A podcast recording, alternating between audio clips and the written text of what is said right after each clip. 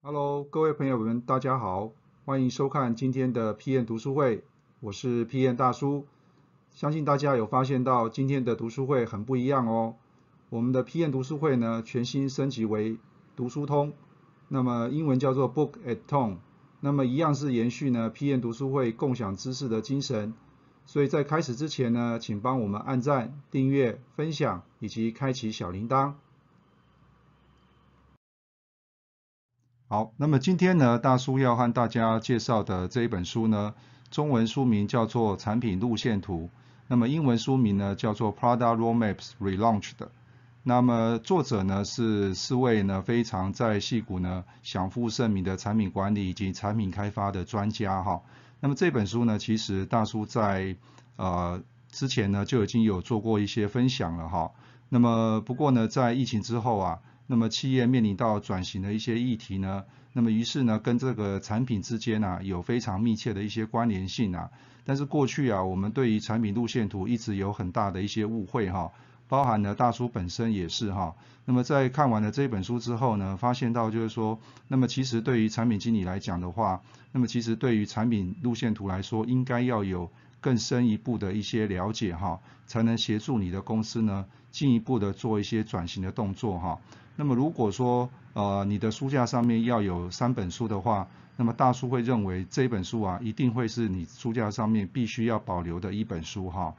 那么这本书总共分为十一个章节哈。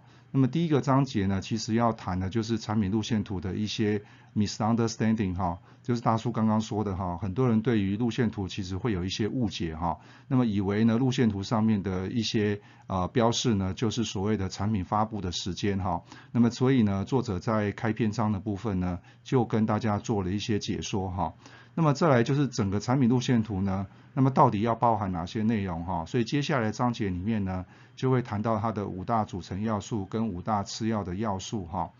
那么其实最后一个章节呢，其实会告诉大家，就是说，那么产品路线图啊，它其实要持续的学习，持续的更新哈。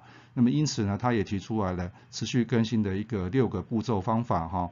那么最后呢，他也做了一些，就是你怎么去评量说到底你现在的路线图要不要更新哈。所以他也提供了一些评量的方式哈。所以整体来讲，这本书呢，大叔会认为对于产品经理，对于企业的。啊，高阶主管或者是老板来说的话，都是非常重要的一本书哈。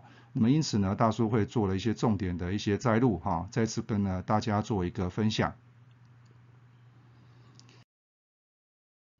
好，那么首先呢，作者在开篇章里面就提到了哈，真正的产品路线图呢，应该跟你的策略啊，跟你的组织其实是有关系的哈。那么再来就是说，怎么样呢？聚焦在就是说，怎么样把价值呢提供给你的客户，还有。你的组织哈，那么再来就是说路线图呢，应该要纳入学习哈，它是成功产品开发过程当中的一环。那么再来就是产品路线图呢，应该以优先事项为中心，那么想办法呢去凝聚呢组织的向心力，啊，也是大家有共同的目标。那么最后一个呢，就是说你让客户呢，对于说整个产品的走向还有发展的一些方向呢，其实会感到兴奋的哈。所以路线图呢，其实是非常重要的，都跟客户还有公司内部很重要连接的一个工具哈。好，那么过去呢，我们对于产品路线图呢，一直会有一些误解哈。那么因此呢，作者这边呢，把它总结出以下三点呢，我们经常会犯的一些错误哈。那么第一个呢，就是说我们常常会做出一些产品团队啊无法交付的一些承诺哈。那么相信呢，在各位 PM 身上呢，也经常会碰到类似的状况哈。也就是说，在产品路线图上面的一些内容呢，常常是没有办法兑现的哈。那么这样子呢，对于你的客户来说的话，或是相关的利害关系人，都是没有任何意义的一份文件哈。那么第二个呢，就是说我们过去呢花了很多时间在前期的设计和评估流程上面哈。却没有聚焦在客户真正的需求上面。那么第三个呢，就是我们常常会把专案的计划或者是发布计划，也就是常常我们讲的 output 哈，就是产品的部分呢，跟我们所谓的 outcome 路线图上面的 outcome 呢，经常是混为一谈的哈。因此呢，作者建议就是说，呃，产品路线图呢，不应该犯以下三个错误哈。好，那么中间的这个章节呢，也是本书的核心哈。其实他要谈的就是说，呃整个产品的路线图呢，其实包含五大组成要素哈。那么这个在后面会跟大家说做说明哈。因此呢，路线图上面所呈现的，其实应该就是客户要的一些需求哈。那么这些需求呢，其实就是我们所谓的 outcomes。那么跟你呢，最后呢，真正要发布出去的这个产品呢，我们把它叫做 output 哈。所以呢，从这张图里面呢，大家应该就可以发现到，就是说，其实路线图是一个公司的策略跟外部的产品之间啊。跟客户之间呢，一个很重要的 bridge，一个很重要的连接哈。所以呢，如果你的路径图上面的呈现是有问题的话，那么对于客户、对于相关的利害关系人来说的话，那么他所得到的一些讯息呢，也是错误的哈。所以就可以证明，就是说，产品经理呢，在这个中间来讲的话，所扮演的角色呢，其实是非常重要的哈。好，那接下来我们就来看一下，那么真正的产品路线图呢？呃，其实包含五大组成的要素哈。那我们分别简单的来说明一下哈。第一个呢，就是产品的愿景 （product vision）。那么这个呢，是一个非常重要的一个指导的原则哈。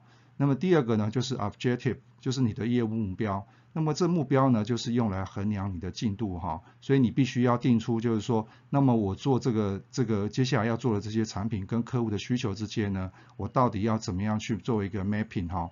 那么再来第三个是 time frame 要有时限时间的限制哈。那这里面呢，作者会建议就是说，你尽量提一个宽松而且有弹性的一个时间哈。那尽量避免呢承诺跳票哈。所以通常我们在路线图上面呢会标明，比如说是 Q one 或者是 H one，H 呢所代表是上半年或者是下半年哈。那么尽量呢保持一个弹性哈。那么我想最重要的呢，其实是第四个，就是 theme，就是主题的部分。那么这边主题的意思呢，就是要怎么样去挖掘客户的需求哈。因此呢，我们要聚焦于呢是客户的需求，也就是所谓的 outcome 成果哈，而不是真正客户要什么东西的产出哈。那么最后一个呢是免责声明哈。这个免责声明，相信大家在很多地方都有看过哈。就是呢，呃，我们可以写上内容如有更动。恕不另行通知哈，那么这样的做法呢，就是保护你自己还有你的客户了哈，所以这个呢是路线图呢主要五大组成要素，也是这本书呢最重要的一个核心哈。好，那么到底呢路线图呢要给谁看哈？那么这本这本书里面呢，作者呢提出了一个啊矩阵图哈，那么这个矩阵图的横轴呢，其实是根据呢。呃，你要公开的对象是谁哈？是内部还是外部？好，那另外一个就是纵轴的部分呢，是公开的细节哈，到底是高还是低哈？那么大概有很多的对象，那么因此呢，这个路线图啊，其实就这本书的精神来讲，其实跟大叔的看法是一致的哈。也就是产品路线图到底要由谁来规划，谁来去 control 呢？其实答案就是产品经理了哈。所以大叔会认为说，为什么说这本书呢？其实是产品经理书架上面应该拥有的三本书的其中之一本哈。